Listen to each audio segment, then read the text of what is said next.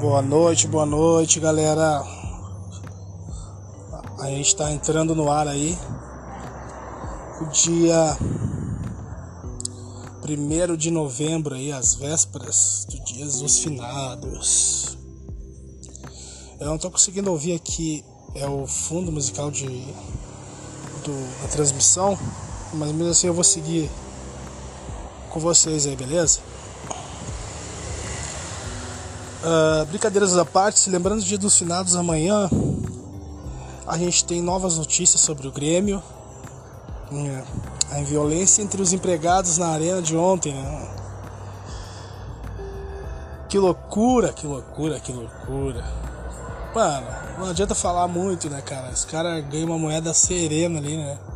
A gente sabe que o clube é um clube grande, é um clube que representa boa parte do Rio Grande do Sul, a maioria até, por número de pessoas, mas nada justifica, né?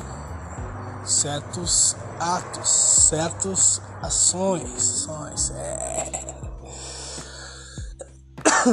Mas confesso contigo, quem é colorado gostou de ver, né? Eu sou particularmente colorado. Mas capaz, eu larguei um pouco o futebol de mão também, né? Últimas, nos últimos anos aí, vendo que. Por mais esse fator, né? Os caras estão ali torcendo e os negros não, né? Estão nesse impasse aí de concordância. Mas depois vocês podem falar aí o que, vocês acham do Grêmio aí nessas rodadas do Brasileirão aí, né, meu? Eu vou te dizer na boca do povo. Eu acho que tem resultado manipulado aí, né, cara? Muita contratação, muito muito né? A maior contratação do Grêmio aí que foi o Como é que é o nome do maluquinho ali? Que ele, o Grêmio ganhou, gastou bilhões com eles, né, cara? Agora parecendo o Inter na temporada de 2016 ali. Gastava com com, com técnico, gastava com contratações, o time era um cano do ponto de vista né, do torcedor. Mas a atuação é uma merda, né? Agora eu quero saber a maior contratação do Grêmio em 2021.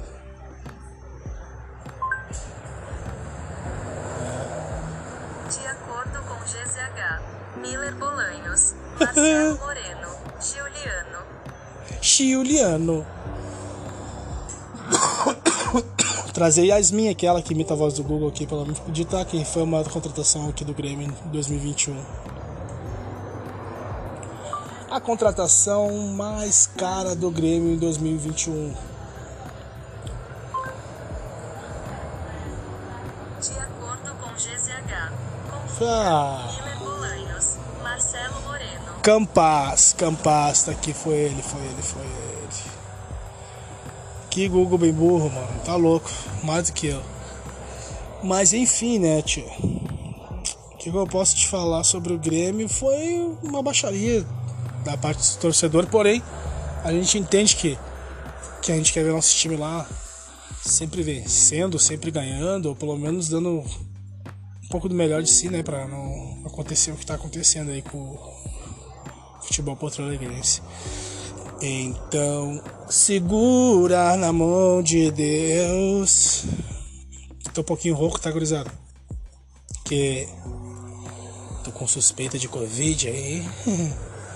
Mas se Deus quiser não vacinado aí, continuo firmão aí no, nesse podcast Papo Retro. Ou Papo Reto mas eu tenho nota aqui que o clube vai tomar medidas internas cabíveis, né, após a identificação e a responsabilização dos indivíduos que participaram desse episódio no termo da partida contra o Palmeiras. O que acontece, tio? O que acontece? Mano, tu viu aquela parte ali, meu, que tinha os caras dando soco no outro ali. É um soquinho pra cada, né? o Zé Comé, né, né, e o. E o guarda-belo, sei lá, eu, pai. Porque, cara, tipo. Foi ridículo, mano? Mas quem vê por fora, quem tá lá no calor da emoção, acho que faria o mesmo também, né, mano? Que loucura. Mas a gente espera que nesse campeonato aí, né? Ainda não sei quantos jogos o Grêmio tem. Espero que eles melhorem ainda, né? O desempenho. Para não para evitar um possível rebaixamento nessa temporada. Que que a gente vai fazer? Vamos saber um pouco agora aqui, ó.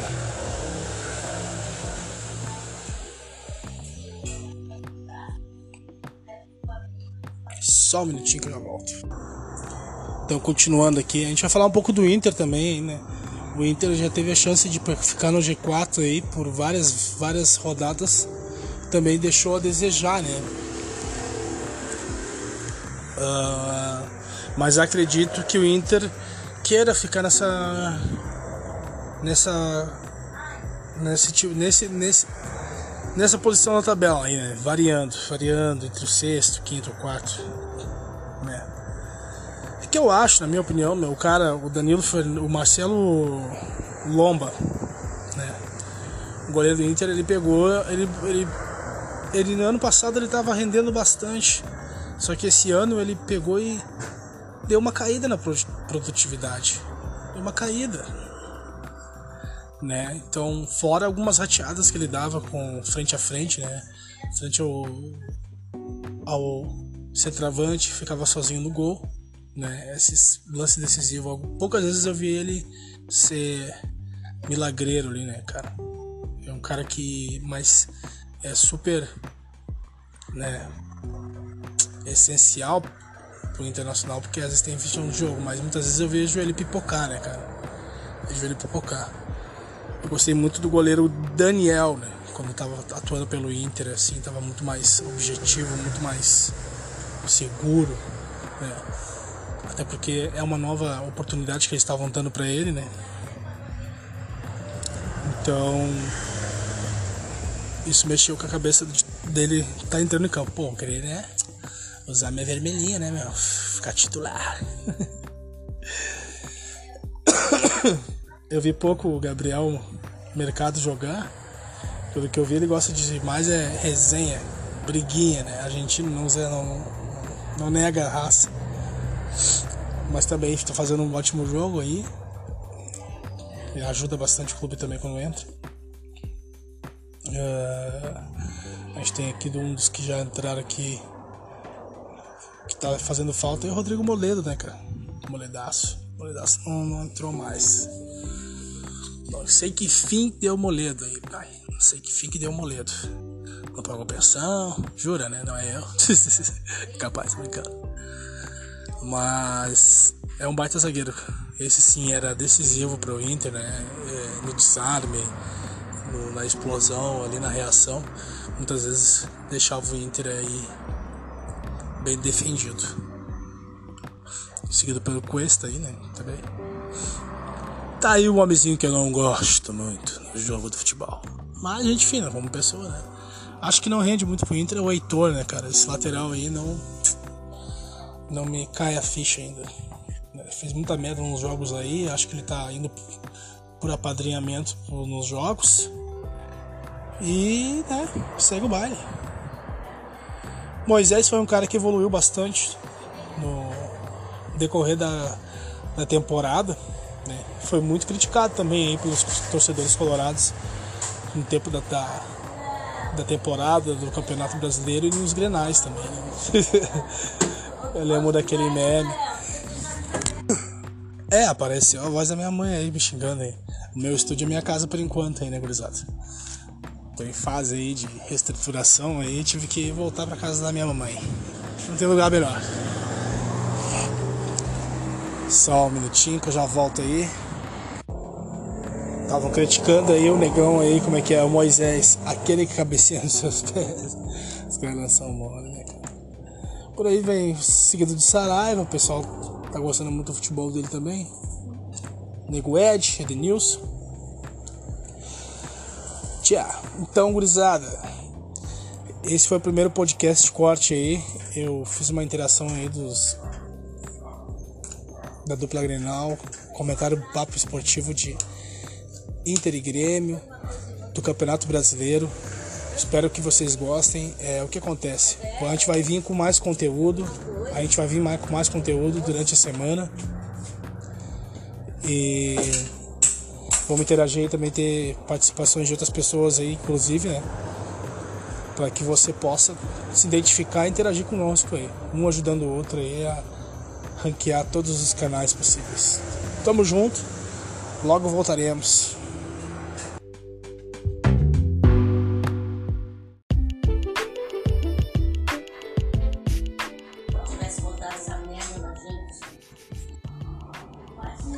Fala galera, estamos começando mais uma transmissão aí. Eu vou botar para editar para ver se está gravando com as ferramentas uh, primárias que eu tenho aqui, né, cara? Então eu tenho que me virar. Uh, queria falar para vocês aí de novo no Campeonato Brasileiro. O Grêmio aí deu mais uma patinada no placar, cara. Que zica braba aí. Eu não sei o que, que tá acontecendo, né, mano? Se é praga ou é falta de competência mesmo. Então a gente vai continuar falando aí um pouco desse jogo eletrizante que nós tivemos. Uh, deixa eu procurar aqui se a gente pode comentar um pouco mais sobre este jogo.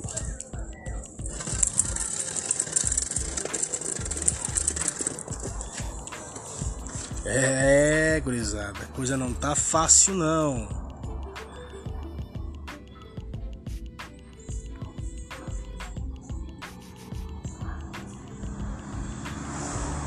Tô transmitindo para vocês aqui de Porto Alegre, bairro Sarandi. Hoje tá fazendo 19 graus.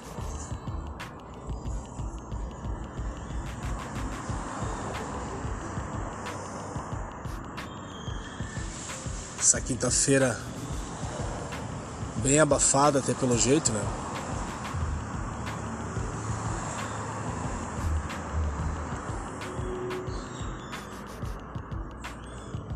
É isso aí, gurizada.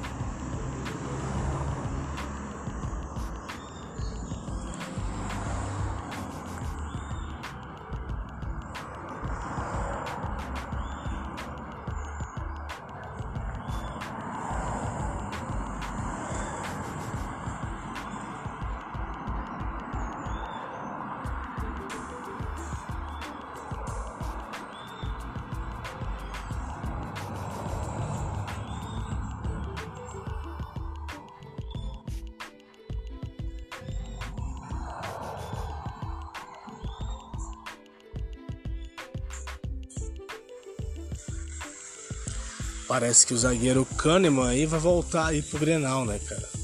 Ele tem uma boa atuação sempre em Grenais. Tá sempre mostrando que a rivalidade a parte é uma coisa com ele. Jean-Pierre também vai estar à disposição aí para esse jogo. Mancini aí, cara, eu acho que ele tá escalando bem o time. Todo mundo tá tentando fazer a sua parte. Mas o que que acontece é que a parte psicológica, né, do jogador ali já ficar muito abalada pelo fato aí de várias rodadas não ter saído do Z4. Aí junto aquela uh, destruição que teve lá no VAR, lá eu sou colorado, cara, mas porra, mano como, como, como Colorado, diria se fosse gremista, não sei não, você não faria a mesma coisa. Um mau exemplo mesmo. Porém, não justifica não. justifica muita coisa. Queria para vocês se mandassem nos comentários aí qualquer coisa sobre o que, que vocês acharam de, da atuação ali do, do Borja. O cara jogou muito bem, né?